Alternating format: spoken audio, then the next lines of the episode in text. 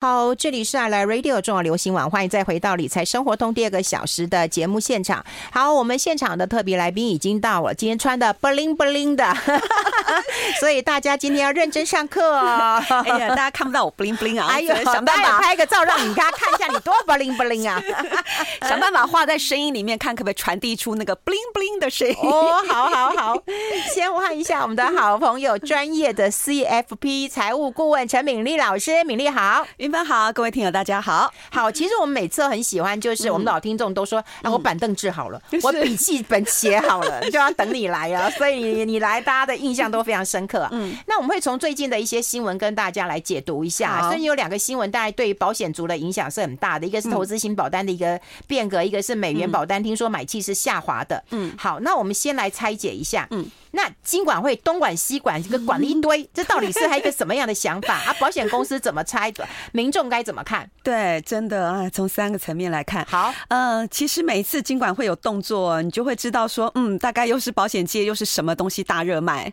或出了会或出了什么问题？对对对，对，对啊，对啊。那我就形容说，我觉得这很像哦，就是你知道那个有时候河流乱窜有没有？土石流，嗯，那它就是掩埋法的，嗯，这条路太乱了，我们就把它盖一盖。不准不准你走，不准你走。对，好，这条路免得太多了，免得出事。对对对，然后呢，换一那那家业者就会再再换一个方法，开一条路 再来卖。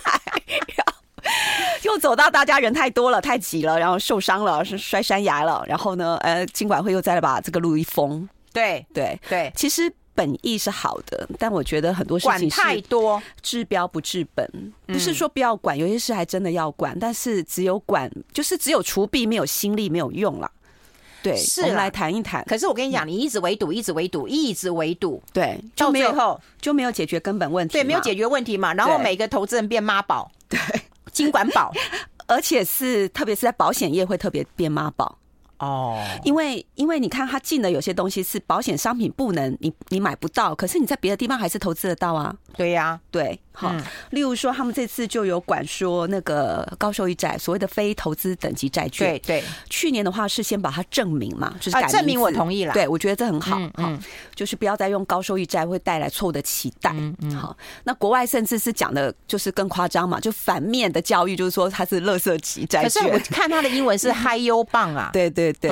嗯高值利率债券，对，但是不是高收益率债券？因为收益跟值利率不一样。就像我们讲说，其实配息率跟报酬率是不一样。嗯，配多少，而且甚至不能叫配息率。后来我们又把它改成叫拨回嘛。嗯嗯，对，就是像还本金的概念，保险保险里面给你还本金。就是说，给你所谓的保额的二十趴，嗯，你会以为说二十趴是报酬率吗？嗯，不会嘛，不会啦，因为高太多了，所以你知道它不是。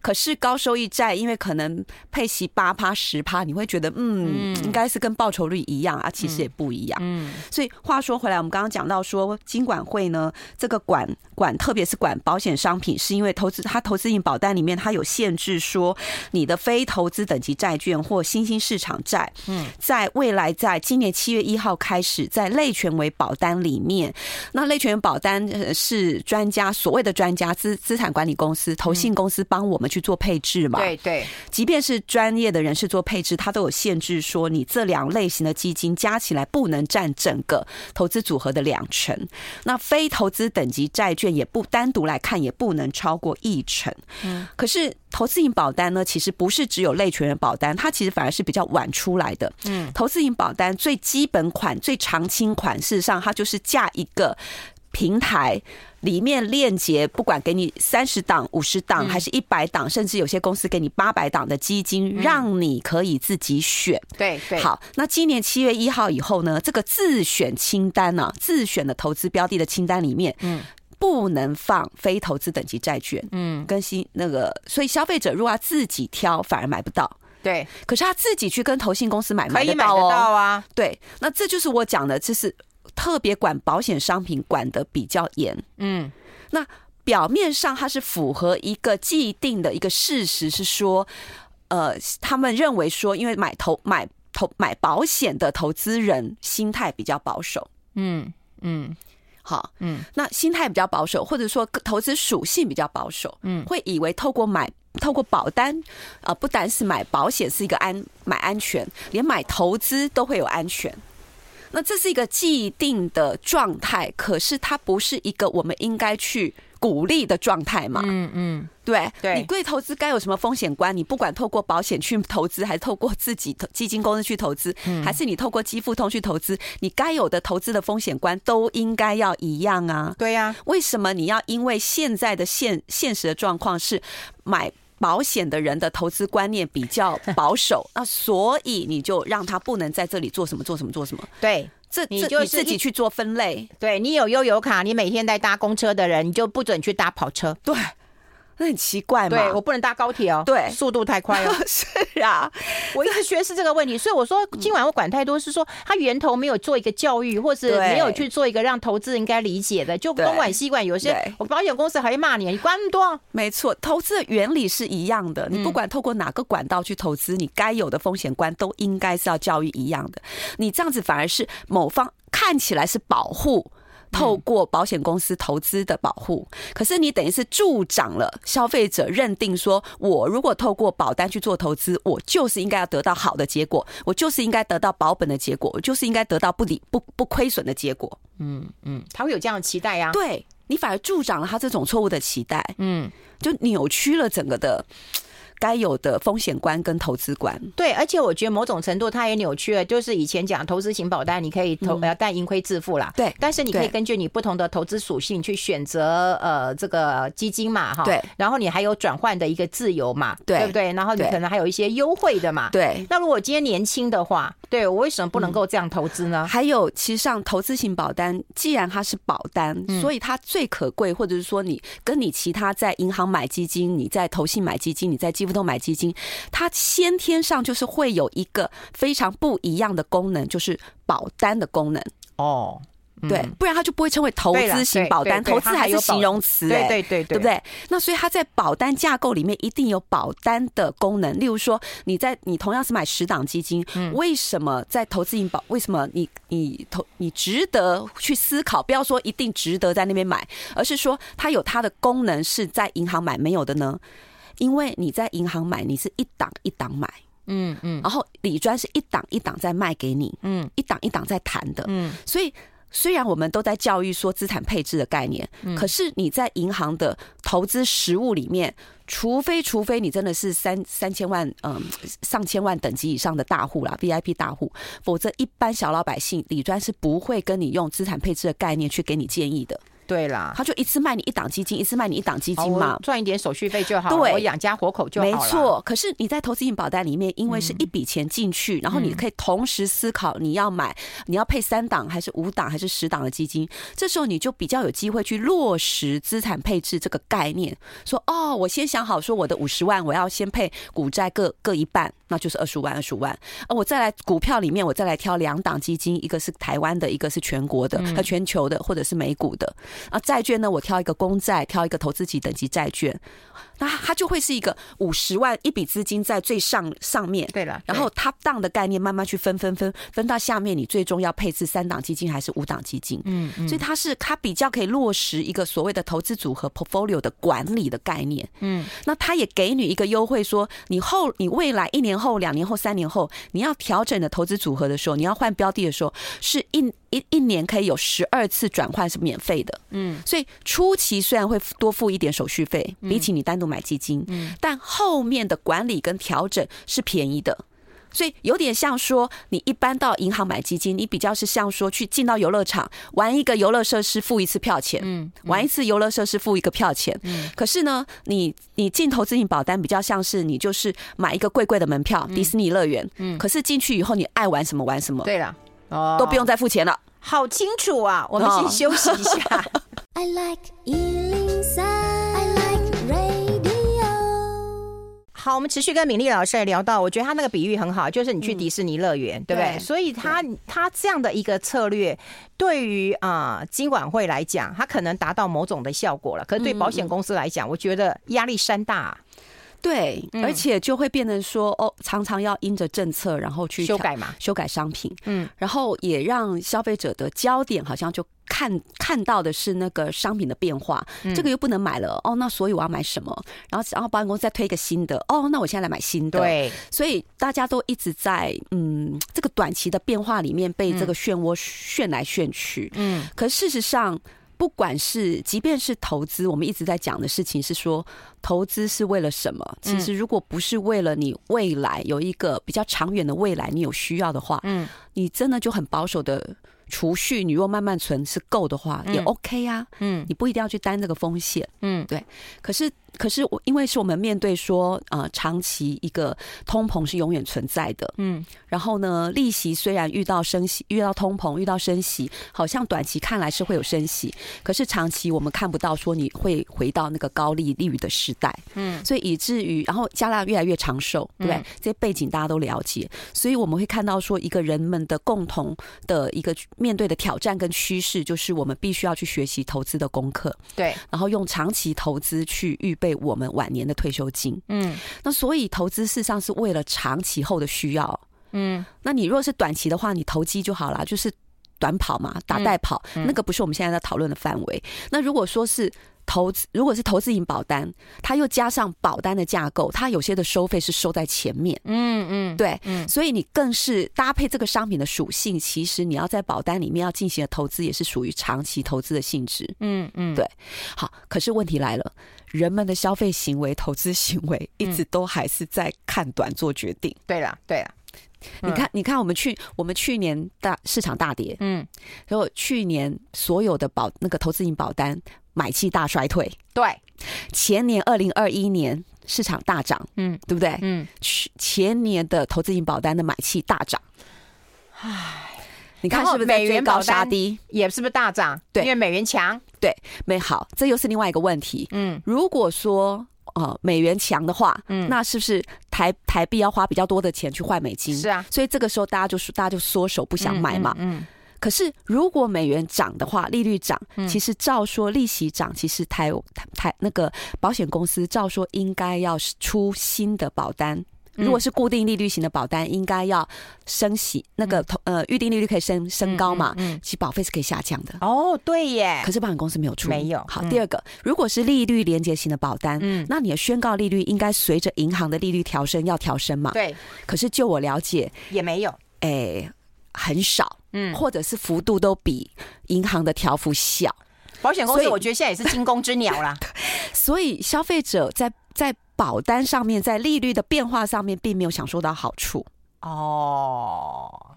你知道吗？对，在短期上并没有享受到好处。我我我想可能要再讲清楚一点啦，哈，就是说美元的，因为它比方说哈，我们去存定存好，利息就比较高一点点嘛。对，所以保险公司就是因为哎利率往上走了，我的保费可以便宜一点了，我我可以不用收这么高了，所以相对应该是便宜，它应该出新的保单。那对保险公司也是有助帮助，对我们来讲也是有帮助，可它并没有没有。他如果之前的财务不好的话，他趁这个时候赶快再补回来一点亏损。对 反正你旧的保单已经买了嘛，你就是得缴保费嘛，对对不对？嗯、所以嗯，所以这个就是说，可是你若因问题是你若因为这样，你就不去买保险，或者你就不去做投资，又是陷入另外一个极端。嗯，因为你汇率终究是会上上下下。我去抓了，哎，不知道费荣有没有帮我把我我抓的那个三十年、二十年、十年，嗯。的汇率趋势有贴到聊天区哈，有好好好，待会来贴。对对，就是你如果去看过去的三十年、二十年、十年都一样，你就会看到说台美元对呃台币对美元的汇率一直都是接在二十八到三十五之间。对对对，对不对？嗯，这是央行的努力 控制在这个区间里面。嗯，所以你去抓均值的话，大概不外乎就是落在三十左右，三十点多嘛，三十左右。所以你取个不管是三十抓三十年的话是三十点八四，抓二十年平。平均价格是三十一点一九，嗯，抓最近十年是三十点三四，嗯，所以你就大约当这这这这几个再平均，就约当抓三十一好了，好。好或三十点五，嗯，大概是三十点五，对，所以其实你你真正要去依据汇率去做你要不要买美金的决定的话，其实是你可以抓三十点五去做决策，嗯，可是我们很容易说觉得说哦，原本是三十二，现在刚降到三十一，我就觉得现在可以买美金了。哎，对呀，你懂意思吗？对呀，因为我觉得相对于去年，嗯，哎，价格比较好了。嗯，反过来讲，如果原本二十八，二十八可以买，嗯，你现在涨到二十九，你就不愿意买了。对，因为你觉得比去年贵，可事实上还是九，对，还是比历史均价低，都还觉得还是没错，没错。所以我们很容易因为近期的数据、去年的数据，会去影响我们现在做什么决策。嗯，可事实上我们现在做的决策是影响未来嘛？嗯。你你现在不管是二十八块进还是二十九块进，重点是你五年后、十年后如何？嗯，那以汇率来讲，还真的蛮难预测。对，我们只能相信央行说，如果只要我们政府还算稳定，嗯嗯，我们的我们的国家还算安全，嗯，那我们的汇率区间可能还会努力的控制在这个区间，嗯，这是我们可以信任的。嗯，那如果就投资来讲，我们只能相信说，短期会有波动。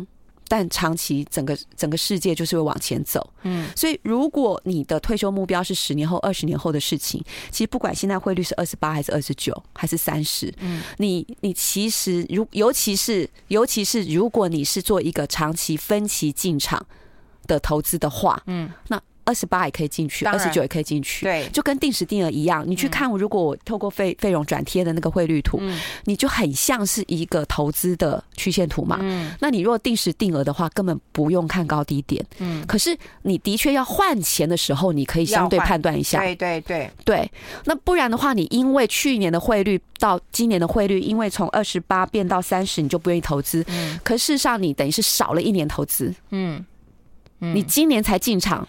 你等于是本来可以付六十岁要退休，你如果现在五十，去年五十岁，今年五十一了，嗯，你去年进场你可以投资十年，你今年进场只能投资九年。对，哎、欸，你还有一个更悲惨的事情，你知不知道？我还看过一个新闻，就是台币都快要到那个三十一多的时候，对，有人冲进去说把我的股票通通卖掉，我要全部都换成美金。哦，你看这也是一个很极端的案例，对，对不对？有个人说看到它的那个价格的波动不敢换，有些是到那种最绝望的那一点的，就把它换掉了。他如果承认说他就是在做一个投机，然后再做一个 判断的选赌博测试，我们也就认了。如果他认为说这是百分百无风险的，那就是就是一个最大的风险。有百分百无风险？我们先休息一下，进一下广告，待会继续聊。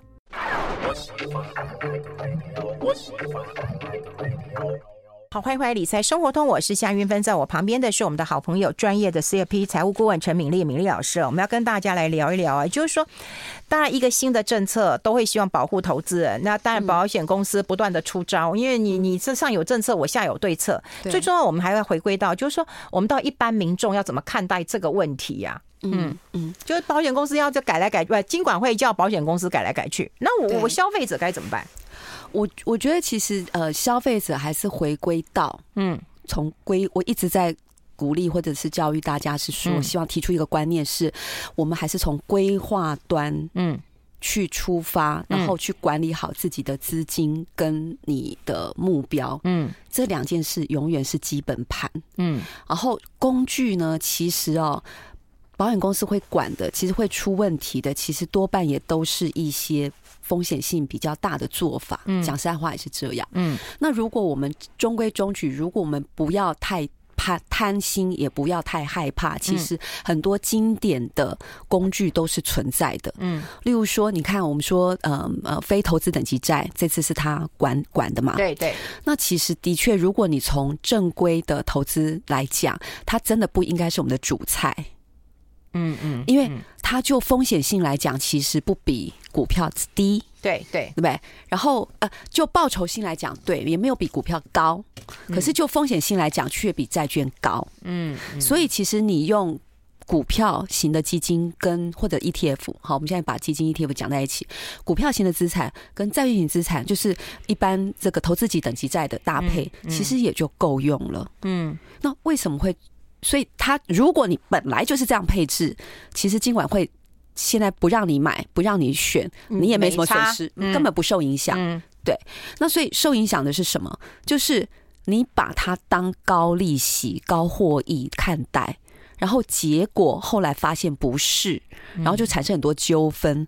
所以金管会才会跳下来去砍，说保险公司你不准这样卖嘛，因为保消费者对你保险公司的期待都是认为够安全。嗯，可事实上。非投资等级债不是大家想象中这么安全。嗯，对。那到底所谓的不是这么安全是怎么一回事？你就是要花更多的力气去做教育吗？而不是只有同时在砍而已。对对对。好，那我觉得这就回到我觉得另外一个问题是在于说，因为这个市场，我今天其实很想要提到这一点，就是这个市场呢，其实卖商品的人比例上还是太高了。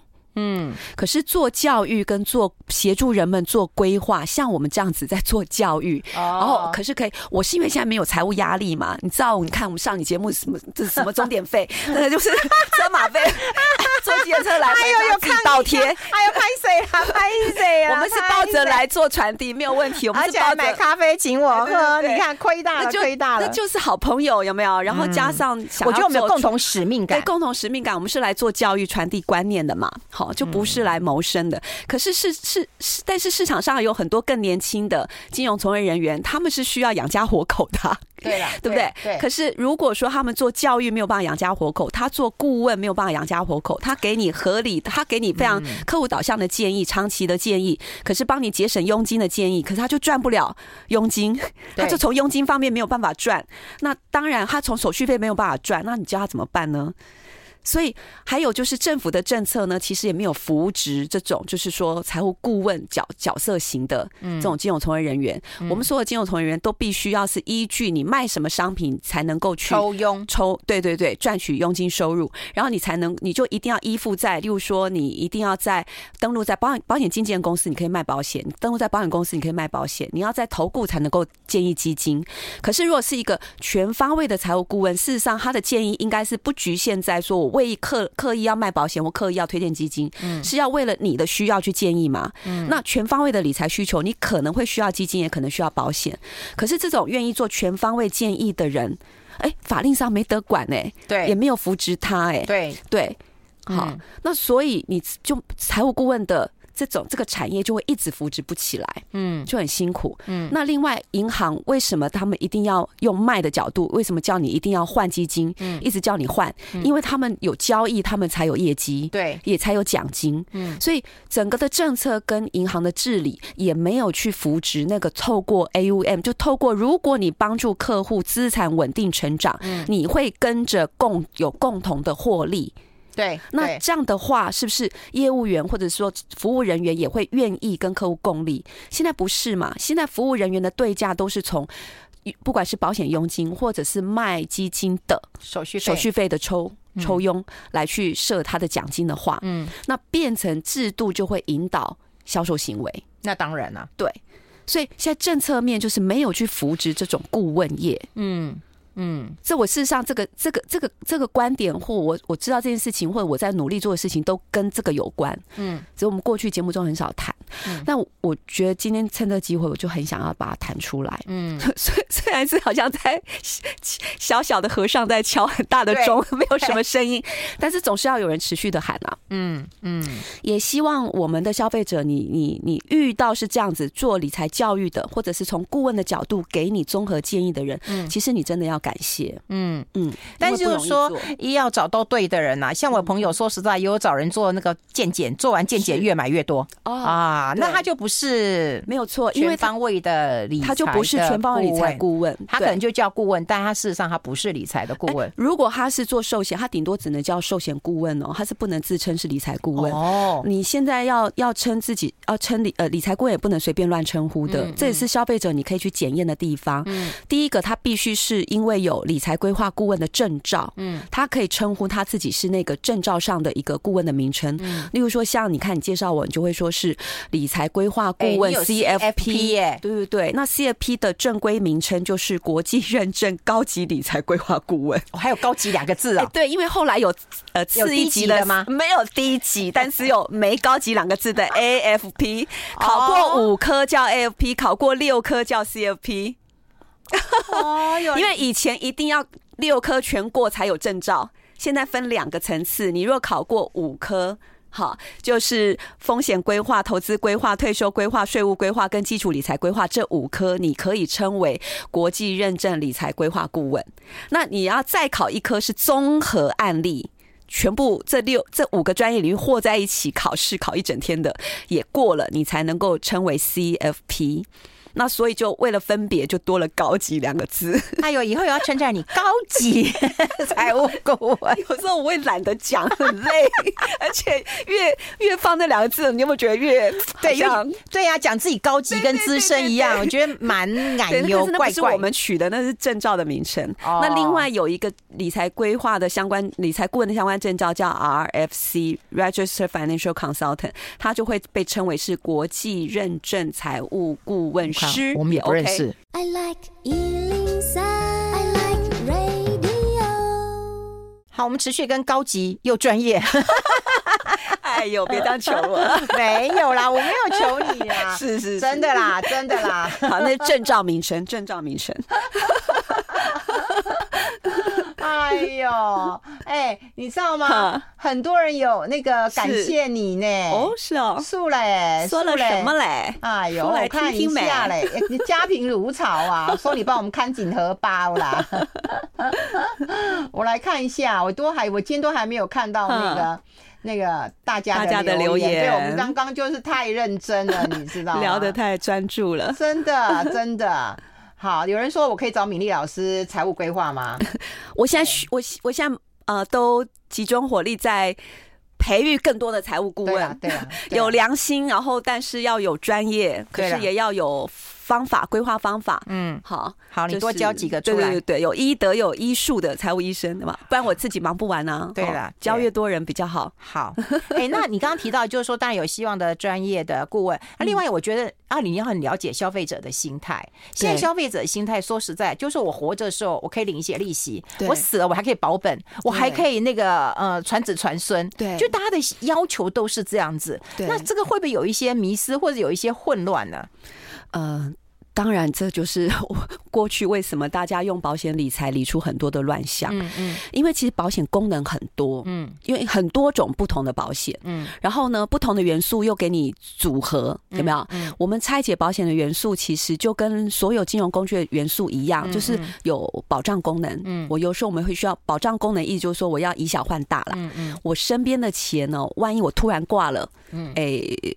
来不及留那么多钱给我小孩，嗯，那这个时候你会需要所谓的以小换大、有杠杆倍数的保障型的保险，嗯，那金融工具有些是给我们存利息的嘛，嗯，好，那利息很少，但为什么要存？因为急着用的时候，你你只希望它不要。不要不要打折给我，可是我要用钱就就要拿，嗯，所以银行的存款还是有它的价值的地方，嗯，因为我们银行变现快嘛，嗯，而且要取回来的时候呢，不会折损嘛，嗯，那你去用保险当紧急预备金，我们以前讲过嘛，你会要临时用钱的时候会有折损嘛，嗯，所以有些钱我们是要来存钱用的，可是呢，有些钱我们是要来增值用的，对对，对不对？对。啊，长期复利，可是过程会会波动，那你要看哦，其实很少。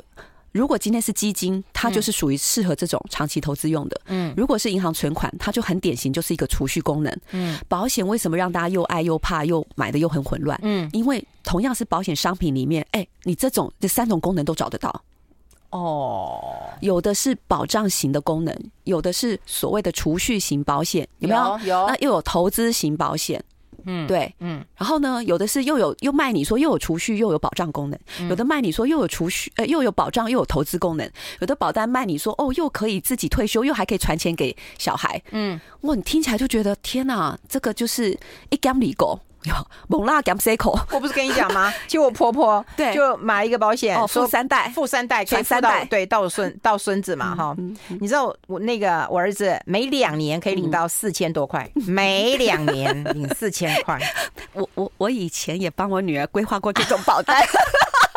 两年才可以领四千，很后悔。哎，我记得保费还蛮贵的，你不要以为这保费是便宜的哦。嗯，没有没有，对对对对，所以嗯，大家当把焦点放在功能功能功能的时候，你就很容易被那个多功能诱惑。对，可是每个功能都一点点一点点，对，就买的你就觉得我好像有了，可是具体我又说不出来有什么。对对，那就很好，根本好在哪里也不知道。你就很像说在地摊里面买了一双很便宜的，就是啊两百块就买一双。双那个凉鞋，然后五百块又买一件迷你迷你裙，然后八百块又买一件长裙，你就觉得好像都很便宜，嗯，可事实上，哎，久了它都不耐穿，嗯嗯，然后结果你久了，你发觉一一件要真正要出门这个或者是御御寒的大衣也没有，嗯，好，或者是有价值的一个大衣也没有，嗯，所以回过头来，我们说还是回到说，如果我们可以从我们的基本面去盘点，说到底你现在的未来是，万一我挂的时候，现在小孩小，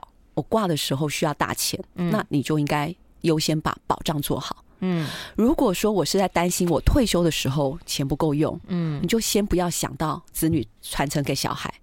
你先好好的把你的对啦，先顾好自己，顾好自己的退休。对，对，对，我觉得这个是嗯。好。那如果说你真的财富到了一定的水位，你自己又又生活也也不是很奢侈浪费，嗯，你这辈子确定你钱花不完带不走，那你好好的透过保险去做控制权，好，就是因为你设立身身故受益人嘛，你还可以改受益人嘛，这个我们称为说控制权。对，对，你钱没有马上给。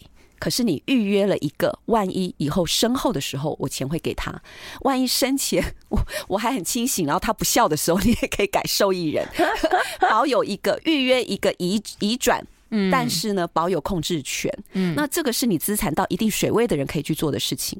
那现在现在的乱象是什么？就是你可能呢，在你。你现在还在还在累积退休金，还在扛房贷，孩子还很小的时候，你就很想要这三件事都要做，嗯，所以你要有一点点保障，然后你也想要存钱，不敢全部做投资，嗯，然后你也觉得说，万一买个保险后，万一自己没有，你又怕自己没有赔到，所以一定要买一个呢，自己要赔得到，就是一定会赔得到的，一定会赔得到，就是终身型的寿险，嗯，身故一定会给你保本的，你才会觉得。哎、欸，没有赔，没有亏到，嗯。可是你三个功能都要的时候，你就可以想象嘛，三个功能都一点点哦，对吧？对啦，你如果要买一个嗯三百万的呃保障给孩子，你若愿意约定是在孩孩子成年之前二十之年二十年之内去保护他，你只要九千块。可是如果你你你又要在乎说，万一二十年我内我没挂，我一年缴九千块，二十年缴十八万，我就叫做浪费。那你就会想买一个终身寿险，对。结果你三百万终身寿险就需要花九万块来买。哦。那你又你又觉得九千跟九万差那么多，那你又觉得你没有九万，呃，最后你就花一个三万块去买一个一百万哦的保障够，你就觉得折中嘛？我减一点保障，但是我确定休息一下，我们先休息一下。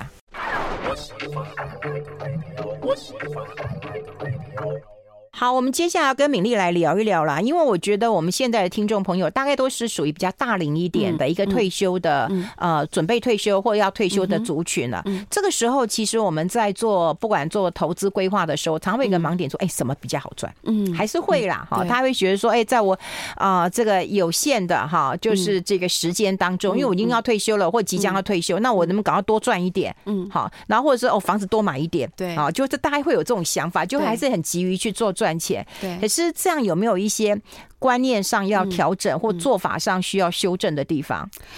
呃，当然有啊。你看哈，我们如果是想说去去配，我们如果是呃点菜要去配菜，嗯，你绝对不会问说，哎，我是吃鸡肉好还是吃芹菜好？嗯嗯，不一样，就都好啊。嗯，我需要鸡肉加芹菜吧？对对对，要要要。对，所以很多时候我们很奇怪，我们在。在某些领域哦，我们会懂得一些观念，可是搬到金，好像搬到理财上面，我们就没有这样的一个尝试或概念，一直在比说是要保本好，就是配息好还是复利好。其实两个都好啊，哦、对了，两个都需要，嗯，是看在我们人生不同的阶段。就像说，你如果年轻的时候，年轻人我们就要叫他蛋白质多吃一点嘛，嗯，对不对？嗯，然后甚至适当的油脂是是要的嘛，嗯。可是年纪大的时候，我们可能油脂还是要有一点点，嗯、可是可能就相对于年轻人要减量嘛，对对对，对不对？嗯。那或者说我们状况是在，特别是消是这个这个循环不好的时候，你可能高纤的食物要多吃一点嘛，嗯。所以不是。高纤好不好，或没纤维好不好，蛋白质好不好，或者是淀粉好不好？嗯，事实上我们都需要。嗯，是依据我们现在的体况、跟我们的年纪、跟我们要的营养目标，嗯，然后去决定说我们的配置比重。嗯嗯，对，嗯，所以一直用好不好，哪一个好，很容易就会产生辩论。嗯，对。那这样子的话，嗯、对，产生辩论也产生纠结，也不知道方法，也没有策略。没错，没错。然后，所以我们要回过头来，所以是回到说你的生涯跟你个人的状况去做配置。简举例来讲，你像你刚刚讲说配息好不好？现金好好好啊！嗯、而且呢，真的是保守型的，还有女性都很爱嘛。嗯，可是这是从主观上的爱。嗯，如果我们从需要，我们从理财的效益来看的话，那就会是看到说，人我们在年轻的时候，如果我们的退休金还不够，嗯，你未来的资产还不够的话，嗯、那你太早开始领配息，不用不用，你就会变得是单利。对，领出来就花掉了，领出来就花掉，甚至领出来就不见了，嗯、或者领出来存起来，它就是单利。嗯，单利的意思就是说，你一百万，你配出五万块，嗯，你就是每一年就是只能配五万、五万、五万出来嘛。嗯，嗯你这五万如果没有再投资，你其实就是单利五万。对，如果你一百万的呃，它的报酬率五万，你没有配配出来，你是继续在里面去继续投资，长期来讲，那个第二年会是一百零五万的五趴。嗯。第三年会是一百万乘一点零五乘一点五乘以一点零五，你每一年的增值就会开始去超过五万。嗯嗯，对。所以当你年轻的时候，其实你如果认识这样的一个财务智商，你知道你未来的需求，你退休金不足，那么其实你就不要不应该是太早买配息型的商品。嗯，但倒过来讲，如果我们其实是高龄，好接近退休。我们就要开始去创造现金流，嗯，就是，所以我我形容说，你在退休之前，我们应该想办法让自己是小钱变大钱，然后零存变整富。嗯，有没有零存？就是我每个月有现金流，我每个月的收入，你要一定要支出要少于收入，一定要有钱存下来。嗯，然后呢，这个这个零存将来整付，存到一一笔大钱。嗯，你就算是买所谓的储蓄型保险，你都应该优先买这种哦。我我先不还本，然后呢，我累积六年，累积十年，累积到一笔。嗯，好，那等到你四五十岁、五十岁以后。就要倒过来操作了。嗯，你那时候已经有存到五百万、八百万、一千万。嗯，你那时候应该要思考的是说，我这些钱如果放在我身边自己用，我会变得突然被突然花太多，对，或突然被骗走。哦，对，这种例子太多了。我们之前在节目里我说过，我的我的亲戚也有也有也有被骗的嘛。嗯，哦。外交人员退休，哎，高知识分子也是被骗。嗯、那种年轻、很聪明、很智慧的这种呃教会的领袖，或者是小组长，或者是医生，这都有被骗过的经验呢。对，所以年纪大的人身边已经累积到一些钱，你反而要非常甘愿的把一些钱锁起来。嗯，放到像保险里面，然后让它慢慢还本，或者是年金化。那你不要小看那个小钱，重点是你等于是放在保管箱，然后呢，你领固定的钱出来。嗯，你不要去嫌说那个利率有有呃。高或者是低，嗯，对，那这个就是你从生涯的角度去看。嘛，就是你有一千万，你年金险或还本型的保险都有这个功能，或你买房子出租也是会有这个功能嘛，嗯，对，只是说你会有买房子出租，你必须要自己管理，对，有一些优点，有一些缺点，对啦，对，好，那但概念上就是都是你到年纪大的时候，你累积到一定资产以后，你应该要把你部分的资产去换成这种可以套现金流回来的，嗯，或者是你买定存股的。股票有一部分配置在这里，OK 啊。嗯，那每一个工具都有它的优缺点。你你觉得对某个工具的缺点实在不放心，你就是配置两三个，嗯，不同的工具去分散风险。嗯。对，那每个工具都用得到它的一些功能，嗯，对。但是大方向来讲，就是年轻还不到退休之前，还不到你要花大钱之前，你应该想办法要忍得住，要要复利。嗯，如果你是看的是长期的复利的话，去年大涨或大跌，都是跟前年比嘛。对，你相对于二十年后，你只要现在愿意进场，二十年后。机会都是美好的，嗯嗯，就怕就说你怕你因为去年大跌，你今年就不敢进场，结果你又晚一年，你又晚一年，你又在那边看，你又在那边看，结果你损失的是未来的复利啊。嗯嗯，不过说实在，一般投资人都是一样了。他也许看得很长，但他做的很短。对，他会受限于现阶段的一些不管呃新闻的一个演变，或者是哪一个讯息的一个冲击，他会变得很焦虑、很紧张。所以这就回到行为财务学在讲的。嗯。行为财务学的告诉我们说，我们我们刚刚讲的都是理论，没有错。可是人性真的，我们其实最大的敌人 不是市场，是自己，是自己，是自己。所以，所以为什么所谓的比较是嗯投资学的专家或我们理财界，我们用比较知性的来呃知性的角度去看待事情，不是为了要卖商品，而是真的是希望传递正确的观念来讲。我们都一再的都是要告诉大家说，你必须要先建立知识跟观念。你要建立出你的理财观跟投资观，嗯嗯，你要有比较坚定的投资观。例如说，当我如果透过知识，我知道说，哦，不管汇率涨汇率跌，其实不外台湾不不外乎落在二十八到三十五。对，不管市场去年有大涨或大跌，可是呢，股票去年大那个股票债券同跌吓死人了。但是如果你有知识，你会知道说，这个是在历史当中的少数非常少数的年份。嗯，OK，嗯，就像是来了一次百年一见的。